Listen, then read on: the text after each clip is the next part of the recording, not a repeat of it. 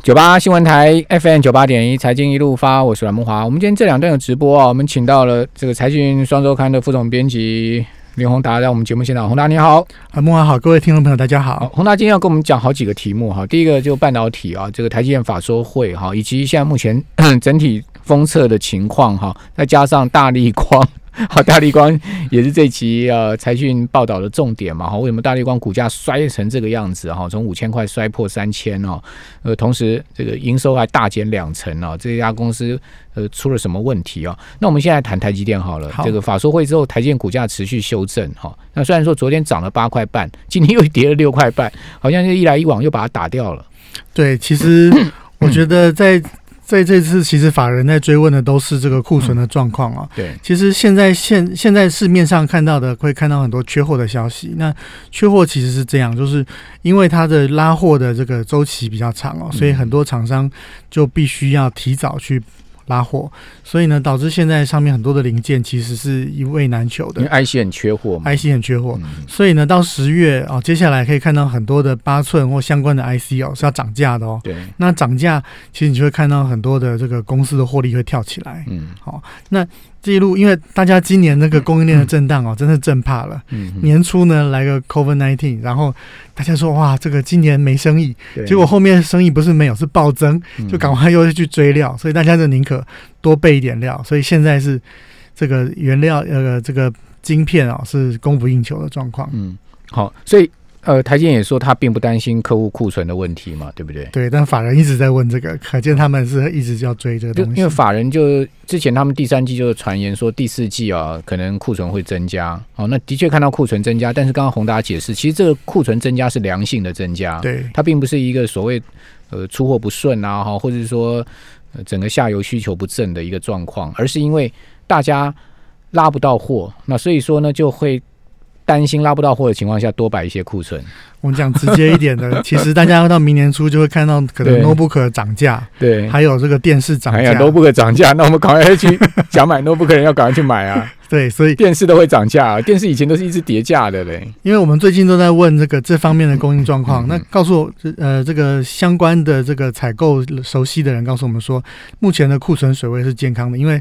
这个这个远这个远距工作，还有这个在家这个上学的这个拉了很多的 notebook 跟电视哦。对，所以你看到那个涨价，就代表它要有底气，你才能涨价，对不对？好，IC。之前呢，我看到 你这是之前，其实 IC 设计啊，这个 IC 之前也都是一直在砍价嘛。哦，好像 IC 也不会调升价格，可是联勇最近开了第一枪嘛，说它要涨，好像十趴左右，是吧？而且涨价成功喽，是这是确实的消息吗？嗯，是我都就我们的了解，我们好像上一次也有谈到哦，这个像跟 notebook 相关的一些，比如说呃，这个联勇它是这个驱动 IC 驱动 IC 嘛。哦，你说 Realtek 哦，它其实它也是很很火红，然后像立志，它做那个 Power Control，对，它也是是供供不应求。但是我们查的是 Bottleneck 最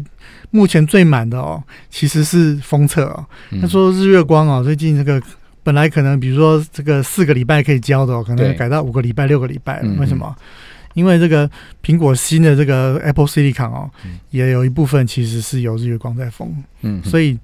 他们这边呢，就是各种这个高阶的、中阶的，然后都产能都挤到这个封测那对，因为我看到封测双雄日月光跟金源电哈，他们的九月营收都相当不错嘛，生意非常好。第三季好像营收都整体季营收都创历史新高，创历史新高。对，而且是整个封测供应链，它是一个族群的，都这样子，都是处于一个相当不错的状况。好，那我看到现在目前日月光投信哈已经连续三天大买哦，今天投信再买了两千多张，这三天来。投信大概买了超过快六千张，所以刚刚宏达所讲的这个封测，可能市场资金开始要从这个呃上游的半导体晶圆代工啊、IC 设计开始，市场的资金开始这个风向要吹到封测去，这是有这个可能吗？因为你想嘛，这个 这个台积电是全球最大的这个晶圆代工嘛，但是我们还有另外一个全球最大的是。日月光那个封测，对，可是它的股价相对来讲是处于低点的哦。它的营收创历史新高的时候，其实它的股价是，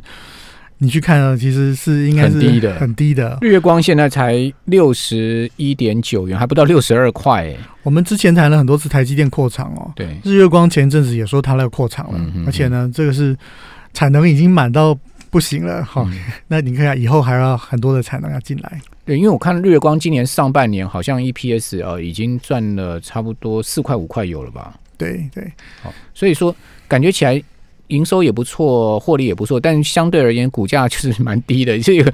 搞大家很一头雾水，说为什么它股股票都不会涨？而且你可以看到在七月下旬的时候，日月光的股价是将近八十块哦，现在目前居然是躺在六十块，这有点不太合理。这是散户的机会啦，因为我们投这个公司应该是看这个公司的竞争力嘛，哦，嗯。那你如果是站在全世界前面的，然后它的获利这几年是稳定的公司，那它又有一个机遇，因为我们之前讲了很多这个 IC 设计的呃 IC 的新的发展，对，它最后也要封装。那上一次这个台积电的总裁魏哲嘉其实有讲，我们有问他说，哎，那个台积电也做封装啊，那两个差异是什么？他就讲说，哎，没有晶片没有切割之前嗯啊，为了服务客户，那台积电要做一些先进封装。可是切割了之后，那这个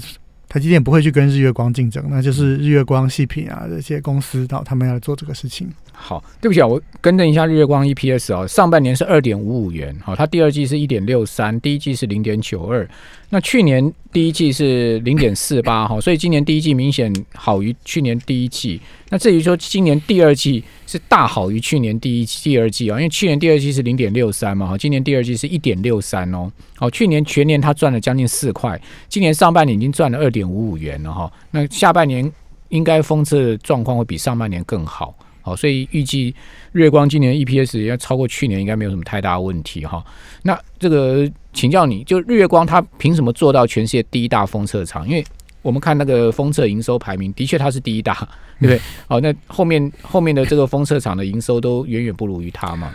我记得我之前去参加 Semicon 的时候，他们打出来两个照片去对比。第一个照片就是以前的封测厂，嗯看起来就好像我们印象中这个以前加工出口区这种纯手工的，里面都是工人。对啊，第二张打出来的照片看起来就是晶圆厂，然后那个主讲说这个就是现在的封测厂。为什么？因为他现在都要用到这个，我们会看到研究半导体设备的的朋友就会知道，现在封测厂也买很多半导体的设备了哦，因为我要做的是越来越高阶的这种加工了，嗯所以呢，这个这个封测厂变成重资本的哦。你看这个，我们以前讲这个苹果做的耳机 AirPods。本来是里面一个小的 PCB 板，上面装了一些 IC，就后来苹果呢用封测一个 SIP 技术，把各式各样的这个晶片整成一颗晶片，很多 IC 都不需要一颗 IC 就全部解决。所以嗯封测可以用更有成，就是成本更有优势的方法，把东西做得更简单、更有效率、更不更少、更省电。好、嗯所以这个 SIP 啊，这个这个东西哦，也是未来发展的一个趋势。像红海啊、好日月光啊，都在往这边去。我们看到这个台积电是往 CPU 这些高阶的五纳米、三纳米走，可是呢，当这些旁边还要搭配很多的装置、很多耳机各种，我们越用越多嘛，那些就要用到更好的封测。嗯像像苹果就是手机都是用 SIP 嘛，是 SIP SIP，、嗯我们就系统整合的一个封测哈。其实这个也据我知道也是日月光的强项嘛，是不是？是好，所以所以日月光还是有它很这个很重要在封测的地位跟它的领领导的利基，是不是？对，因为我们看到台积电只是看到这个 CPU 这一关啊，其实这个让更小、更薄、更轻，这是电子产品一定要做的事情对。那你又不可能花像买 CPU 那么贵的钱去买，那你就需要像日月光这样的公司，可以把它做的又便宜又有竞争力，而且耗电更省。嗯这就是他不断在投资做的事情。那另外，当然大家也会担心说，像台积电这么大的厂，它将来会不会持续一步步跨入封测，就是说侵蚀掉日月光的利基呢？很多人问这个，但是讲一件事就好，台积电的毛利率现在大概五十，所以这一季概五十二，对好，但是月光可能二十六。对那你它如果下来打的话，那你的毛利率一定要往下。对，那台积电要不要选择往下？除非他找一个他底下的公司来竞争这个毛利低的市场。嗯，好，所以它那就精彩在做这个啊，对，但精彩做 CMOS 那个部分，对啊，Sony 的代工嘛，哦嗯，你要全部跟日月光做的一样，那两个公司毕竟还是重点不太一样。所以我的意思是说，从二十六二十几个 percent 的毛利率到五十 percent，其实你去看历年哦，日月光的这个这个控股过去三年的毛利率是往上升的，嗯嗯，所以我想，因为它跟台积电中间的毛利差距，我觉得其实两个目前看起来并没有直接竞争的必要了。嗯，好，那除了绿绿月光以外，像呃金源店啊，哈这些封测厂呢，台湾其他的其他的封测厂，你觉得他们未来的前景？他们很多都各有专精啊，有些专门做记忆体封装啊，像这个金源店就是这个 MediaTek 的好伙伴嘛，嗯对不对？所以每个人在在各自有各自的产业供应链。嗯嗯，好，所以他们还是有他们呃一定的市场市场的这个能下吃吃下一定的市场就是了。对，但是月光因为它的这个触角比较广，而且它的嗯资本投资，最近它就做了五 G 的这个无人工厂嘛，哦嗯，所以它不断在投资新技术。好，那你觉得美国有没有可能把这个制裁的这个剑哈指向大陆的封测呢？因为大陆其实在封测上也投资蛮大的，好一些嗯，像长电啊这些做封测，其实技术啊各方面也都也也在往上走。有没有可能美国会把下一波制裁的目标往这方面去走？但是说实在话，这个应该是在项目里面排的比较后面的，嗯因为你这个 IP 这些是源头嗯高端，这个这个武器出了就已经已经看到效果了。其实说实在话，目前没有看到必要要往到这里来。嗯嗯。那今天今天有一个大新闻，就是那个 SK 海力士啊，他要用大概一百亿、九十亿到一百亿美金去买那 Intel 的那 n e t f r e s h 的这个部门哈，那两个合并起来大概市占会达到二十几趴了，就是三星现在市占三十几趴嘛，就本来两个都大概都十一趴左右，合起来大概二十三趴，那三星现在大概三十一趴，所以这样子，你你觉得这个这个合并会有什么样的对这个产业的变化呢？好，我们这边先休息一下，等一下回来再请教林宏达。九八新闻台 FM 九八点一财经一路发，我是阮木华。呃，在我们节目现场呢是财经双周刊副总编辑林宏达哈。那宏达，所以你要看到另外一个记忆体在在合并哈。其实记忆体最会病的就是美光嘛，美光就是靠一直吃最早吃瑞金、吃尔必达，然后然后成长到今天，对不对？那那记忆体每一次合并，好像后面记忆体的价格都会酝酿要有一波的涨势，是这样吗？对，因为大家看，其实全世界能做记忆院的，其实慢慢并并并并到三家，每一次都是在市场最低潮的时候有人退出，像当年奇梦达对退出，那时候就是一个很很低的点了，对，对不对？所以有人就讲，哎，每一次美光或者是什么公，像这个大动作。有大动作、在大投资的时候，都是记忆体最好的投资点。OK，好，所以因为记忆体现在今年的价格很差啦，就是跌到差不多二。记忆体在二零一七年、一八年有一波大涨嘛，那时候有一波大浪哈。美光那时候我记得它股价从不到十块钱美金涨到六十块美金嘛，对，好，然后南亚科也涨到一百多块嘛，对，好，现在南亚科大概回到了这个五五六十块的价位，美光大概回到了四四五十块钱的价位哈。那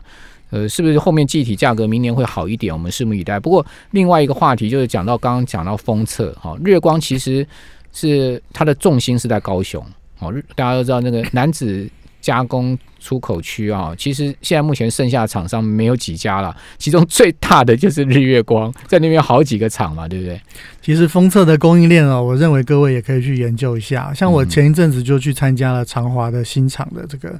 动土的典礼。哦，长华，那他我就是跑到男子加工出口机里面去哦，哦，他也在在对嗯然后他这个很特别，他就是他本来可能过去不是做到半导体比较高等级的导线架，导线架就是一块金属像网状的一个金属板，对，但是 IC 做出来之后要把它架在上面嗯。哦，它呃才能够把线路拉出去。嗯嗯。好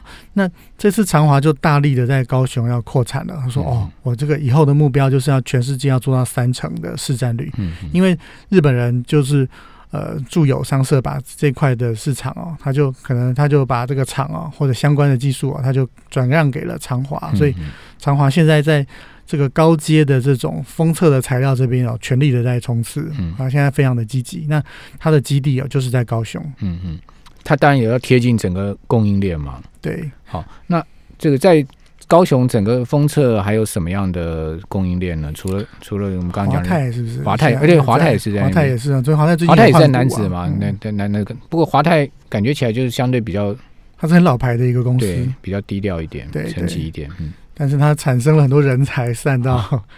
所以你觉得你觉得高雄、台南会变成是另外一个半导体重镇吗？南科哦，我看到你们这期也有蛮多篇幅在报道高雄跟台南在整个半导体的布局上面？对，我想应该是这样啊，就是说这个台南因为呃高雄因为这个看到了这个台南其实在半导体投资上面这么热络，那台南的高雄的地其实也相当大，嗯那所以他就是现在要希望去吸纳各式各样的这个半导体的投资哦。那除了台积电之外，其实像外面就传出，其实美光也桥头，新的厂嗯会不会去设在桥头？因为桥头有两百多公顷哦。可他否认了嘛？嗯，对，但是不予置评了，他没有否认了。他还大概新的厂在哪里，大家都很关心啊、哦 对。然后华邦电的厂哦，三千亿的投资也也不是小投资了哦，对，三千亿。那还日月光的新厂，它其实之前是讲了一个要盖十个厂哦，现在是讲的第一个高度自动化的。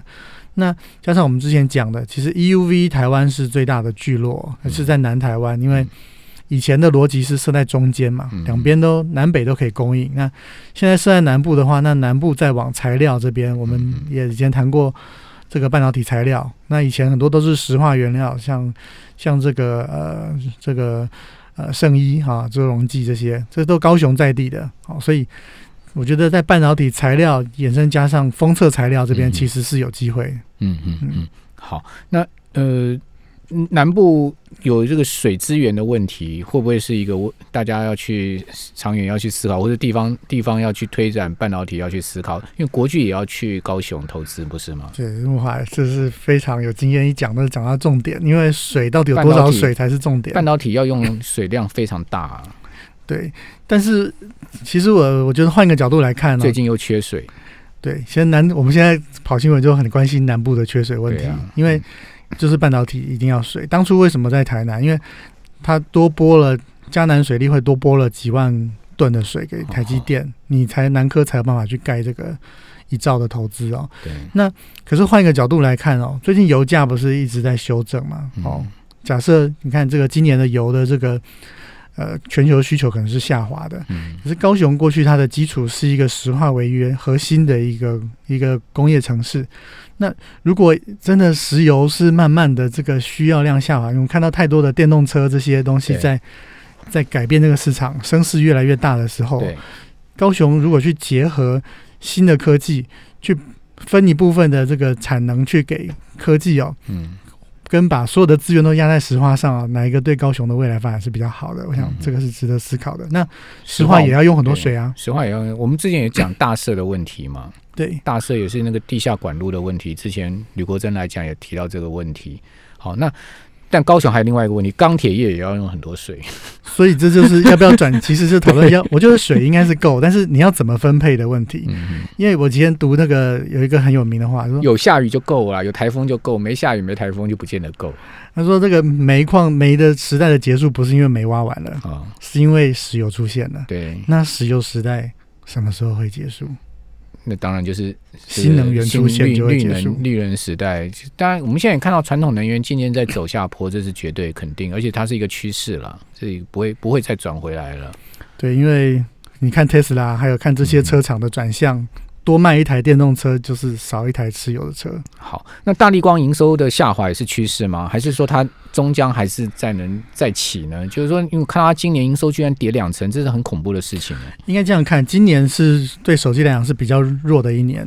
手机的全年的下滑，全球是非常弱的，所以这个时候自然对以手机为主的大力光是比较相对不利的。嗯那可是手机会一直弱吗？我想过两年这也是一个循环哦。